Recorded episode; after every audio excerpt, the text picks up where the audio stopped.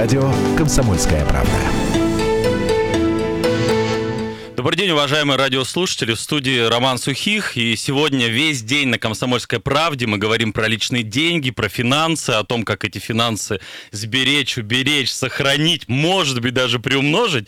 Не знаю, интригу немножко сохраним. И чуть позже на этот вопрос обязательно ответим. И разговаривать сегодня будем с управляющим банком открытия Свердловской области Натальей Алимасовой. Добрый день, Наталья. Добрый день. У нас работает WhatsApp э, плюс 7 953 385 09 23. Телефон прямого эфира 385 09 23. Звоните, пожалуйста, спрашивайте. Мы для того вам эксперта в студию сюда и позвали, чтобы из первых уст узнать, а, а, что происходит вообще в мире, в Екатеринбурге в частности.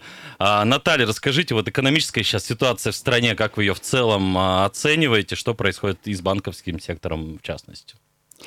Ну, а, в целом, а, наверное, один из немногих кризисов, который и экономика страны в целом, и банковская сфера в частности встретили очень подготовленными. Если говорить отдельно про банковскую сферу, то а, те меры, которые предпринимал Центральный банк, в том числе по очистке структуры банковской от там, недобросовестных и явно слабых банков, они дали свои результаты. То есть если мы там, смотрели в итогах 2014 года, 2008 года было огромное количество пострадавших банков, банков, то сейчас, как вы видите, вообще нет в новостной ленте, что кто-то из банков пострадал. Понятно, что в целом а, падение ВВП скажется как на экономике страны, так и там на финансовых результатах банка. Но если мы смотрим прошлый год, в целом банковская система закончила год с прибылью больше 1 триллиона рублей. То есть на сегодняшний день а, банковскую систему очень часто сравнивают, знаете, с такой с кровеносной, с кровеносной системой в человеческом теле. Вот на сегодня сегодняшний день здесь все работает очень хорошо. Что касается что касается экономики в целом, Понятно, что ситуация, при котором замерли часть производств, она неблагоприятно влияет. А, опять же, понятно, что произойдет падение ВВП во втором квартале. Наверное, тут как бы не нужно быть большим аналитиком, чтобы прийти к этим выводам.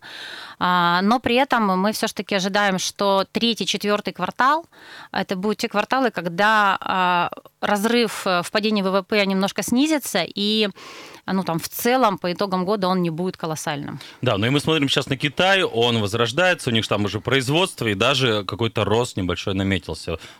В этом плане тоже смотрим э, на все страны и какие-то выводы для себя делаем. Вот, а по поводу нефти тоже актуальный вопрос. Вчера буквально ночью мы узнали, что там какие-то, оказывается, бывают минусовые, не только минусовая, там ипотека, минусовые проценты какие-то в банках, но и баррель может быть в минус уйти. Вот на ваш сектор это как-то влияет, эти качели? А, ну, в целом, там, однодневные вот такие вот э, всплески там, глобально на там, банковский сектор не влияет. Но мы же не как бы являемся нефтедобывающей компанией, да, соответственно, не торгуем нефтью. У нас, конечно же, там, в большинстве банков есть э, клиенты, которые так или иначе связаны с э, нефтедобывающими, нефтеперерабатывающими компаниями. Вот. Но а, на сегодняшний день пока ну, та, та ситуация, которая складывается, мы не видим там, а, глобальной угрозы для банковской системы в связи с существенным колебанием цен на нефть. Да, тем более мы понимаем, что это временная история, и все это выправится. Там речь шла о фьючерсах, вообще это спекулятивная да, история. А управляющий банком открытия Свердловской области Наталья Лимасова в студии «Комсомольской правды». Наталья, давайте поговорим о сохранении денег. Или вот, как э, вначале я говорил, возможном приумножении. Не знаю, а каким образом вот банковский банковский сектор, банк э, открытия, какие предоставляет э, услуги в этом плане? Знаете, у нас, наверное, такая а, очень а, уникальная ситуация для наших клиентов. Она заключается в том, что открытие это не только банк, это финансовый холдинг, в который входит страховая компания, в который входит брокерская компания, управляющая компания. И мы для клиента можем предлагать комплексные решения по сбережениям. А, что для себя интересного мы отметили? Ну, наверное, об этом говорят все банковские специалисты, что кризис 2020 а, года, он серьезно отличается от любых иных кризисов, которые мы проходили там и 98 года, а, и 2008 года, и, соответственно, 2014 года. Что происходило в те периоды времени? Население активно снимало денежные средства с депозитов и бежало в обменный пункт доллары покупать покупали. доллары. Mm. Да. Вот чего мы не увидели в этот кризис, так это активного снятия принятия и покупки долларов.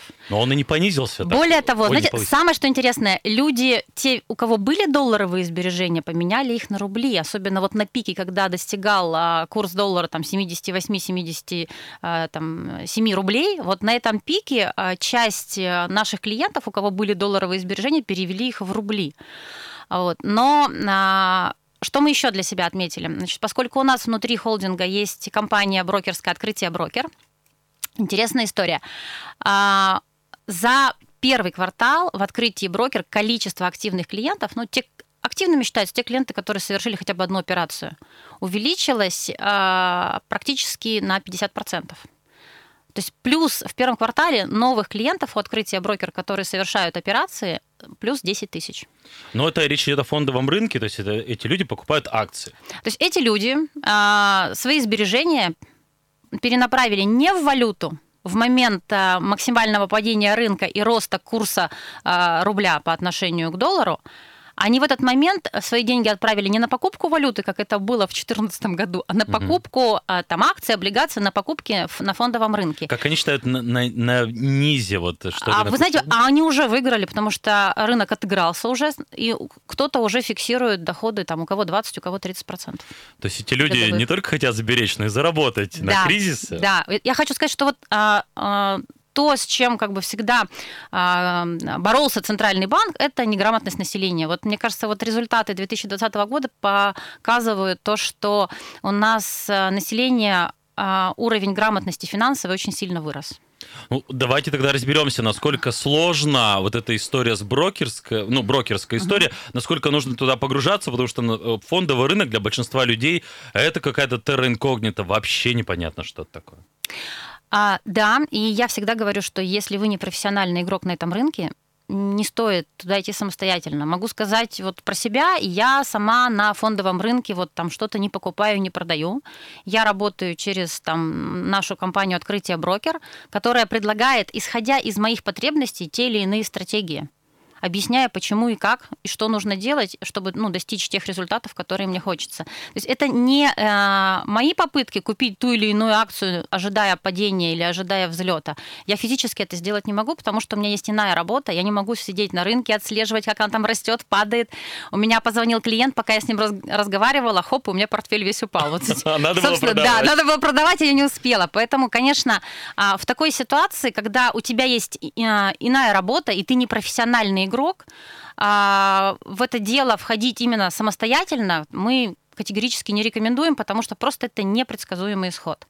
Вот. При этом есть э, стратегии, сформированные управляющей компанией, сформированные компанией открытия брокера. У нас сейчас, кстати, у брокера а, для клиентов проходит акция, а, можно подключиться до 31 мая. А, Они бесплатно рассылают э, рекомендации, что нужно в текущей ситуации покупать, что можно продавать, исходя из, там, из ваших пожеланий. Потом, смотрите, если мы говорим в целом про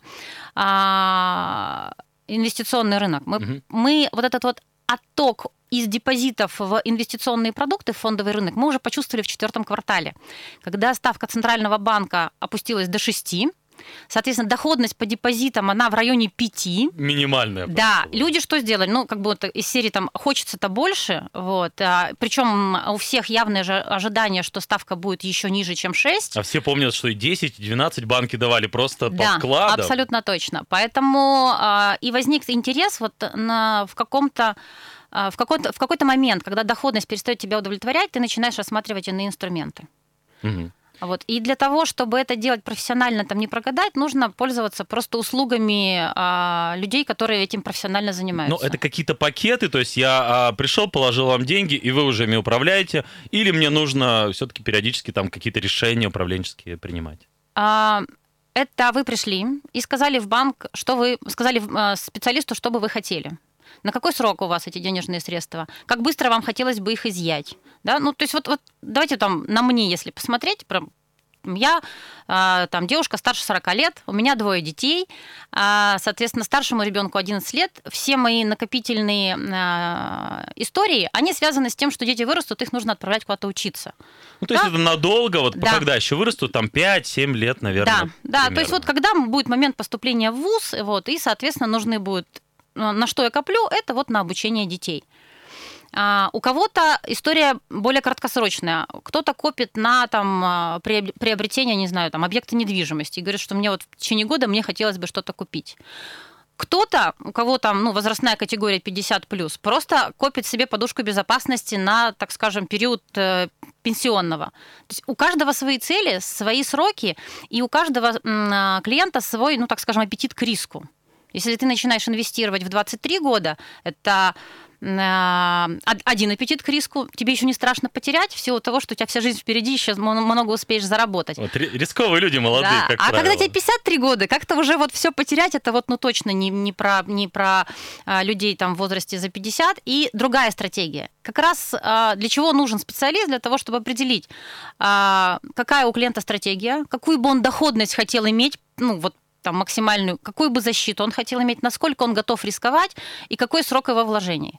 То есть, ну, в общем-то, этим должны заниматься профессиональные люди, те, которые понимают, что можно предложить а, для каждого конкретного клиента. Так, э, буквально 30 секунд остается до перерыва. Короткий вопрос на WhatsApp. Э, проценты по таким более, скажем, рисковым операциям э, какие? Может быть, линейка, ну, вилка, вернее.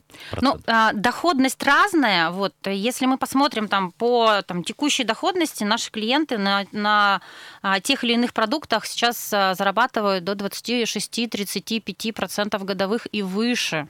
Но это индивидуальная история, это в зависимости от срока, стратегии, финансов, ну и рискованности тоже мы об этом а, сказали. Давайте после перерыва продолжим и задавайте свои вопросы, звоните нам в прямой эфир. Поговорим мы с управляющей банком открытия Свердловской области Натальей Алимасовой.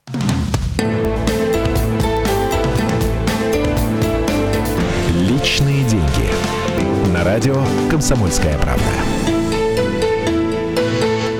Минского 12.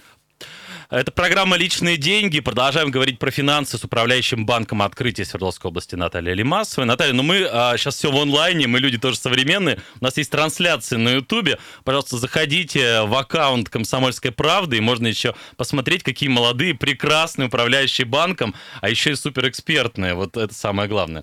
А, Наталья, а, во-первых, напомним, что 385-09-23, телефон прямого эфира. Если есть вопросы по финансам, там, связанные с банковским, опять же, обслуживанием, это и кредиты, это и вклады. Все, что сейчас происходит, а за окнами нашей студии бушуют экономические, я не знаю, потрясения или, или как, но, наверное, жить вот в эту эпоху особенно интересно и лавировать, и принимать какие-то важные решения. Вот у вас а, как сейчас, как вы себя, насколько крепко ощущаете на ногах?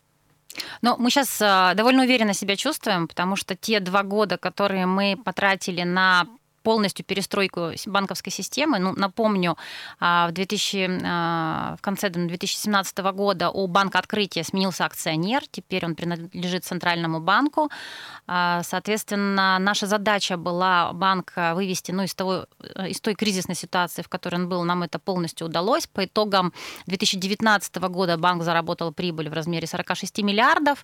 Вот поэтому вот те два года, которые, честно говоря, мы даже ожидали кризиса, потому что вот тот непредвиденный непрерывный рост десятилетний, который шел, э, он должен был закончиться а, падением. Но мы все-таки ожидали его в 2021 году, не в 2020. Да. буквально Чуть-чуть нам не хватило. У нас была трехлетняя стратегия. А, итогом этой трехлетней стратегии а, должен быть выход на IPO и продажи части государственной доли частным акционерам. Вот, поэтому в целом мы себя чувствуем хорошо, да, жаль, что, что так, ну, чуть-чуть мы не, не успели, но в целом вот та работа, которую мы проделали, она уже дала положительный результат. Ну вот мы про подушку безопасности уже сказали, что она накоплена, с одной стороны. С другой, после каждого послания президента мы знаем, что идет отток финансов и уже что-то ли 1 триллион, по-моему, рублей, то есть сумму эквивалентную за весь 2019 год. А, как такая эмоциональный а, порыв людей взять деньги, вернуть, а потом с ними надо что-то делать и, видимо, возвращать обратно. И уже а, речь идет о вкладах, как менее рисковых операциях, уже супер гарантированных, там, застрахованных и так далее. Вот про вклады давайте в связи с этим поговорим. И, собственно, угу. какие есть варианты? Ну, а вклады – это стандартный инструмент сбережения. Вот. Э, мы все прекрасно понимаем, что основная цель вклада – это сберечь и уберечь, наверное, денежные средства прежде всего это от инфляции. На текущий момент у нас там популярность вкладов, она особо не падает. Мы не фиксируем у себя крупных оттоков. Но да, они есть, но они очень несущественные. То есть мы как бы мы не видим ни прироста в целом, ни оттока в целом. То есть он такой достаточно равномерная история у нас идет э, а, по клиентам. Мы что у себя наблюдаем? Внутри базы депозитов у нас э, знаете, такое перераспределение сил идет, наверное. А у нас есть продукт срочный депозит, ну, когда ты просто на определенный срок кладешь деньги, в конце срока либо на новый срок, либо забираешь. И второй продукт это так называемый накопительный депозит, по которому достаточно высокая у нас сейчас ставка 5,7%. Но смысл его в том, что ты можешь снять деньги в любой момент времени без потери процентов. И пользоваться ими, рассчитываться да. в магазине, Продукты Но... покупать, докладывать, зарплату на нее Да, докладывать, э, снимать, не теряя процентов. И вот мы увидели, что у нас идет прям существенное перераспределение с обычных срочных депозитов угу. на вот эти вот накопительные депозиты, так называемые деньги под рукой. То есть, э, ну, мне кажется, вот с моей точки зрения, когда такое происходит, когда уверенность в завтрашнем дне падает, и ты не понимаешь, в какой момент времени тебе понадобятся деньги, э, но при этом и терять э, процентный доход не хочется а вдруг тебе они завтра будут нужны. Поэтому вот э, очень мы видим большой рост. Ну вот для понимания у нас доля таких вкладов э, в э, январе 2019 года была 3%. Угу. Сейчас 21%.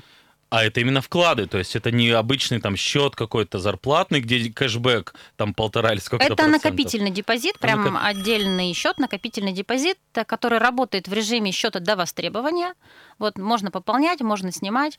Вот что касается стандартных... А сейчас, секунду, у нас есть звонок, мы продолжим. Управляющий банком открытия Свердловской области Наталья Лимасова у нас в студии. А, давайте оденем наушники. Доб... Добрый день, здравствуйте. У нас... Сейчас. Алло. Добрый день. Как вас зовут? И вас, ваш вопрос, пожалуйста. Меня зовут Елена. Я хотела спросить, вы что-то слышала об облигациях? Вот я помню в детстве еще, мне сейчас 70, я помню в детстве еще вот э, давали облигации вместо денег, там какой-то части э, зарплаты, и заморозили на 20 лет. У меня родители, соседи, родственники, кто рвал их, кто целыми бросал а на улицах летали такие денежные знаки, большие такие облигации. Прошли 20 лет, и опять ничего не выплатили, еще продлили 10-20 лет. И вот э, старшее поколение помнит это. И вот, э, вот скажи, э, пожалуйста, объясните, что такое облигации хотят вести, и на сколько лет, и, и как это будет, все, может, что-то по-новому. Ну, например, вот старшее поколение категорически против и бросаются снимать деньги. Спасибо. Да, спасибо большое за вопрос. А, вы знаете, я тоже помню эти облигации. У моих родителей они были, они там в отдельной коробочке лежали. А, Все время мне было интересно, что это за такие разноцветные бумажки. А, к сожалению, там история с не очень хорошим концом с точки зрения выплаты по этим облигациям. Что мы имеем сейчас ну, с точки зрения работы этого рынка? Облигация – это бумага, которая позволяет получать доход есть когда корпорация, ну какая-то компания выпускает облигации, она получает денежные средства и э, тем, кто их купил, начисляет доход. Э, если мы говорим про надежность этих облигаций, то она равна надежности компании. Соответственно, если это компания э, там, Российская Федерация, то это один уровень надежности. Если это компания, ну, условно, там, о, ромашка, то это другой уровень надежности. Обычно, чем менее надежна облигация, тем больше, чем выше по ней доход. А, вообще, если вот совсем простым языком, а, что такое доходность и а, риск по бумаге. А риск это не получить свои деньги обратно. Вот э, чем выше риск не получить свои деньги обратно, тем выше доход предлагают по вот этой вот э, облигации.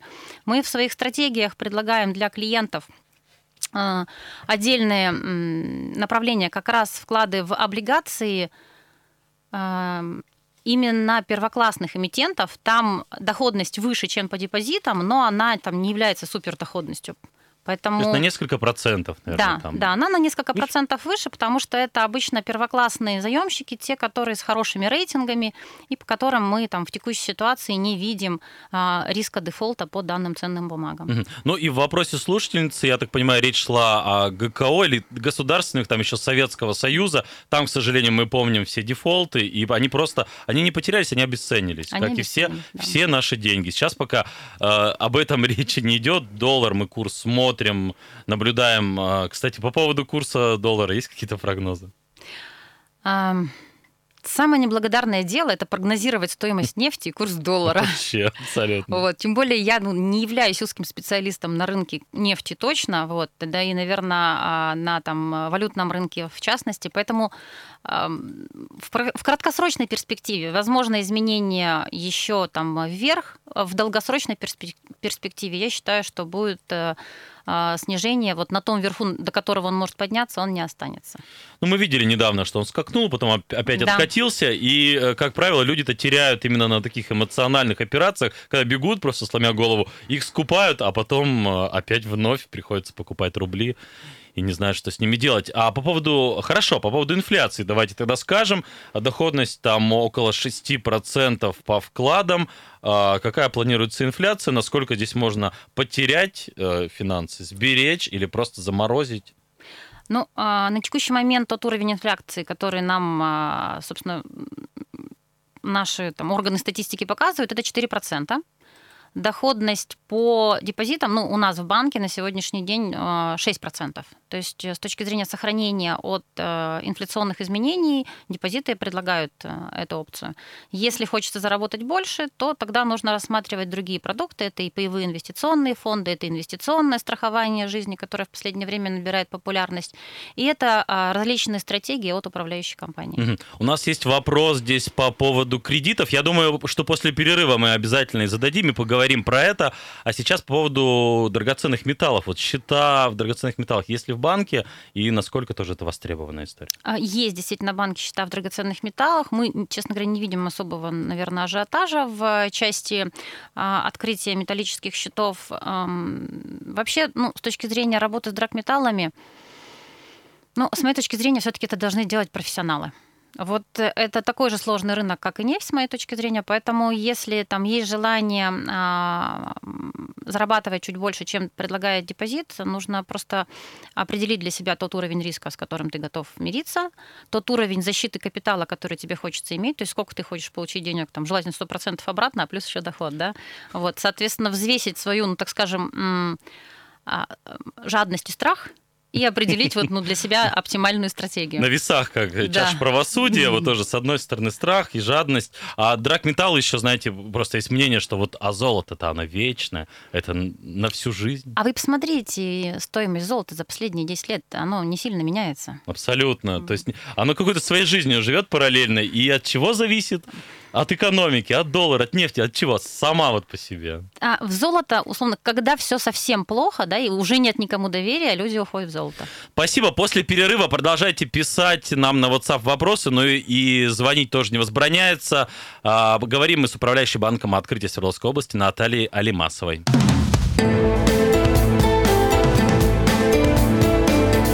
Личные деньги. На радио «Комсомольская правда». Продолжаем говорить о финансах э, вместе с управляющим банком открытия Свердловской области Натальей Алимасовой. И продолжаем принимать э, звонки в прямой эфир 385-09-23. Вопросы на WhatsApp плюс 7953 385-09-23. Ну и вопросик тут пришел, конечно. Не самый а, оптимистичный, но тем не менее, я думаю, ответить все-таки нужно человеку. А, как быть с физическим лицам, которые остались без работы, но с кредитом? А обращаться за каникулами в банк. И это речь о любом кредите идет? Ну да, абсолютно о любом кредите. Потребительский, там, Да. ипотечный. Да. За да. каникулами, то есть прийти ножками в банк. с- А, а сейчас банки Не, зачем закрыты. ножками? Ножками приходить не, не нужно. Мы все-таки заботимся о наших клиентах. Достаточно отправить э, через интернет-канал заявление. Оно скачивается на нашем сайте. И вы это заявление направляете, можете через мобильный банк отправить, если он у вас подключен. Если нет, то можно скачать, скачать приложение, подключить мобильный банк и через мобильный банк направить заявление на кредитные каникулы. А Что такое кредитные каникулы? Нужно ли что-то платить во время каникул? Э, Проценты, например, те же самые остаются, Нет, только мы, тело. мы полностью переносим э, трехмесячные платежи, мы полностью переносим на а, м, окончание срока кредита, то есть мы продляем срок договора на три месяца, и три месяца полностью высвобождаем от платежей, как от процентов, так и от основного долга. То есть это как заморозка клубной карты в фитнес-клубе. То есть ты заморозил кредит, не ходишь, и потом с этой же точки, в которой ты остановился, Да. все возникает. А какие-то негативные последствия? Все боятся попасть в черный список банков и никогда не получить кредит. Нет, э, смотрите, основное – это обратиться э, в банк хотя бы за три дня до наступления даты платежа. Мгм. не выйти на просрочку. Потому что если вы не вышли на просрочку, у вас поменялся график платежей. А, Таким образом, у вас как была безупречная кредитная история, так и осталась безупречная кредитная история. Если вы обращаетесь в банк за а, кредитными каникулами после того, как вы уже просрочили платеж, это гораздо хуже. Поэтому желательно до того, как у вас наступила следующая дата платежа, прийти, ну, лучше не приходить в банк, а направить через электронные каналы связи. Мы сейчас а, очень оперативно обрабатываем все запросы, вот, э, направить через электронные каналы связи, и, собственно, вам придет одобрение с э, предложением по кредитным каникулам. А вот эта история онлайн, сейчас все у нас онлайн, вплоть до свадеб. Происходит, какие услуги, сервисы банка перешли туда, и, может быть, там и останутся навсегда? А, ну, к счастью, мы очень много в свое время потратили э, и, и времени, и денежных средств на то, чтобы перевести максимальное количество операций в режим онлайн. Фактически у нас за исключением, наверное, а, когда вы являетесь для банка абсолютно новым клиентом юрлицом, то есть не физическое лицо, вот когда вы юрлицо и хотите открыть счет, вот э, требуется а, Присутствие присутствие, да, потому что в соответствии с законодательством нам нужно иде- идентифицировать клиента. И то мы даже сейчас рассматриваем вопрос, и мы надеемся, что у нас до конца апреля все-таки этот вопрос решится, идентифицировать клиента по видеосвязи без прихода в банк. Да вы что? То есть можно одеть пиджачок, а, собственно говоря, сидеть на стуле. Да, да. Ну все, сейчас по скайпу происходит э, большая часть, э, на- наверное, нашей жизни, но это история временная. Все-таки мы... Вы же, кстати, думаете о том, как выходить с, с карантина, как вот это все будет размораживаться потихонечку? Ну, если мы говорим про, э, с точки зрения работы офисов, у нас на текущий момент из 23 офисов работают 16. Физически, то есть можно прийти Физически можно в прийти. Да, абсо- более того, я просто даже рекомендую не просто прийти, а у нас есть онлайн-запись, прийти к определенному времени, и вас примут без очереди по онлайн-записи. Потому что если вы просто придете, то есть риск, что вы будете там третьим или четвертым в очереди. А если вы запишетесь онлайн, вы попадаете без очереди. Мгм. А что делать с налогами на доходы, которые нам тут пообещали, и все испугались жутко этого, и как-то будет это все отслеживаться по всем банкам, неважно, где у тебя деньги, все равно сколько, миллион четыреста? Миллион. А, с миллиона. Все, что свыше 60 тысяч рублей. Доход, который больше, чем 60 тысяч рублей. Это ровно а, ставка ключевая Центрального банка на сумму 1 миллион рублей. Мгм. Ну, во-первых, давайте, а, это вопрос выплаты налогов 22 год, Так, а вот сейчас 20-й. сейчас То есть 20 нас испугали Да. еще 22-м только. Да, в 22 году по итогам дохода получено в 21 году, в 22 году нужно будет заплатить То налог. есть в этом еще можно было вообще не дергаться до декабря, Да, да. минимум. Ну и потом смотрите, а, если прям вот прям по цифрам облагается тот доход, который а, свыше 60 60 тысяч тысяч. рублей. Ну, если ключевая ставка будет падать, эта сумма будет, конечно же, меняться. Э, И облагается доход в размере 13% от полученного дохода. Ну, то есть в любом случае вы остаетесь с процентами, э, это гораздо лучше, чем, там, не знаю, положить деньги под матрас. Но это, наверное, такой завуалированный налог на богатых, у кого по 10 там, миллионов, что-нибудь, так- такие большие цифры, вот там уже налог будет такой существенный. Ну, вообще это ну, стандартная практика в большинстве европейских стран. Есть на доход, э, налог на доходы, получаемые от вложения в ценные бумаги и получаемые от вложения в депозиты. Мгм. И это все легко отследить. Как, как это? Единая некая база есть банков и вкладчиков где-то у государства, у ФСБ. Ну, именно, наверное, поэтому 22 год. А, еще, еще будет э, формироваться, потому Ну, для что того, по- чтобы систему непонятно. контроля выстроить, да, как бы поэтому, собственно, 22 год. А про ипотеку тоже хочется сказать, потому что а, ставка рефинансирования у нас падала последнее время, ставка по ипотеке тоже к ней стремилась, падала, и такие исторические, как говорится, минимумы, вот мы все наблюдали, там уже 7 с чем-то с небольшим были такие реальные проценты, которые ипотеки люди получали, вот это все. Сейчас как будет себя чувствовать ставкой по ипотеке, потому что обычно доллар растет, все обесценивается, и ставка уходит вверх. Ну, а, хочется отметить, что а, в текущей ситуации у нас ставка ключевая не поменялась. Более того, Центральный банк даже продекларировал возможность снижения ключевой ставки на ближайшем заседании. Ждем 24 апреля, чтобы понять, снизится она а, в этот раз или нет. А, собственно, и, наверное, с этим связаны и те изменения и колебания по процентам по ипотеке. То есть, если мы говорим про наш банк, то что произошло? У нас минимальная ставка до наступления всех этих событий была 7,9. А после а, там, ряда мероприятий, да, которые произошли у нас мартовских, да, мы эту ставку подняли, она у нас где-то 9,4 стала, а вот с завтрашнего дня она у нас будет минимальная 8,1. То есть а, практически вернулась вот к 7.9. Да, да. ну то есть смотрите, мы что делаем? Мы, мы стараемся очень гибко реагировать на создавшуюся ситуацию, да, когда мы не понимаем, там, что будет в будущем. А, на, наша задача основная – сохранить деньги вкладчиков, не раздать их, собственно, туда, откуда есть риск их не, не вернуть. Да, да. А, соответственно, когда мы понимаем, что ситуация не так катастрофична, как изначально казалось, мы очень быстро реагируем в обратную сторону. Поэтому, если мы говорим про ставки ипотеки, они у нас плюс-минус вернулись на те уровни, с которых стартовали в марте.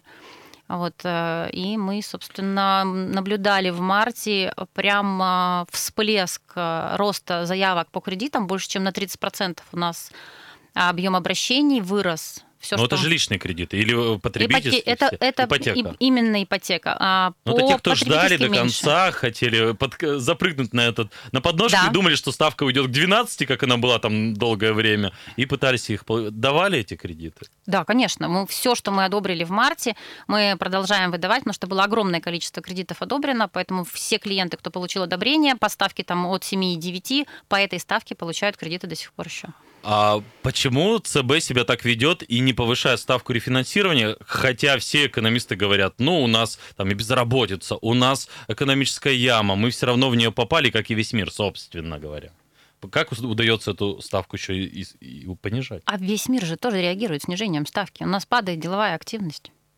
А как это связано? Вот, ну, собственно, почему снижается ставка? А, там в, на текущий момент, если я не ошибаюсь, там в Штатах она ноль чуть ли не обратная там какая-то ипотека, но нулевая вот. ставка. Да, собственно, смотрите, у нас э, что происходит? У нас э, снижение а, деловой активности, соответственно, падение ВВП.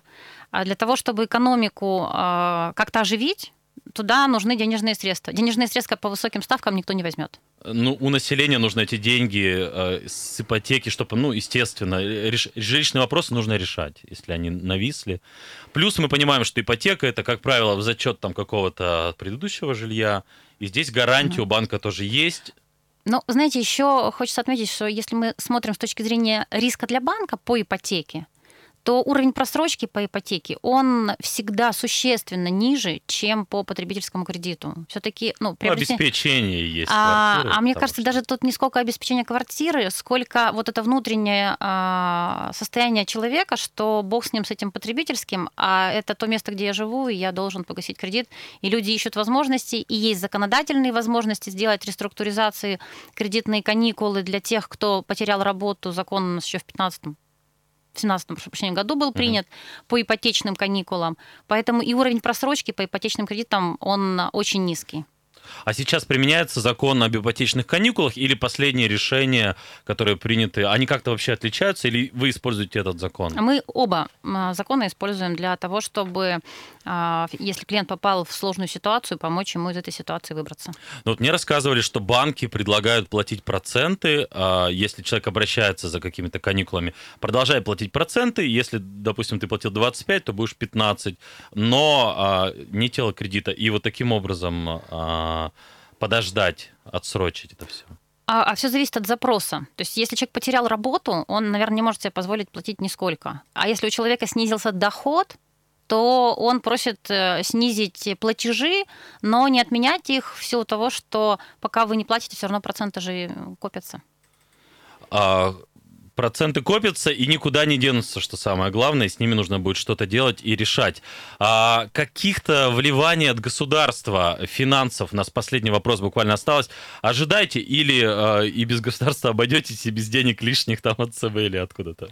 Ну, а, сейчас, наверное, а, основное это не в банке вливания, а непосредственно в помощь, в помощь предприятиям, людям. Это в виде нулевых процентных ставок, в виде каких-то э, льготных схем кредитования. Спасибо большое. Ну, я думаю, вот на этой позитивной ноте мы попрощаемся с вами. Всего Личные доброго. Деньги. Радио «Комсомольская правда». Более сотни городов вещания и многомиллионная аудитория. Екатеринбург 92 и 3 FM. Эм. Кемерово 89 и 8 FM. Эм. Владивосток 90 и 4 FM. Эм. Москва 97 и 2 FM. Слушаем всей страной.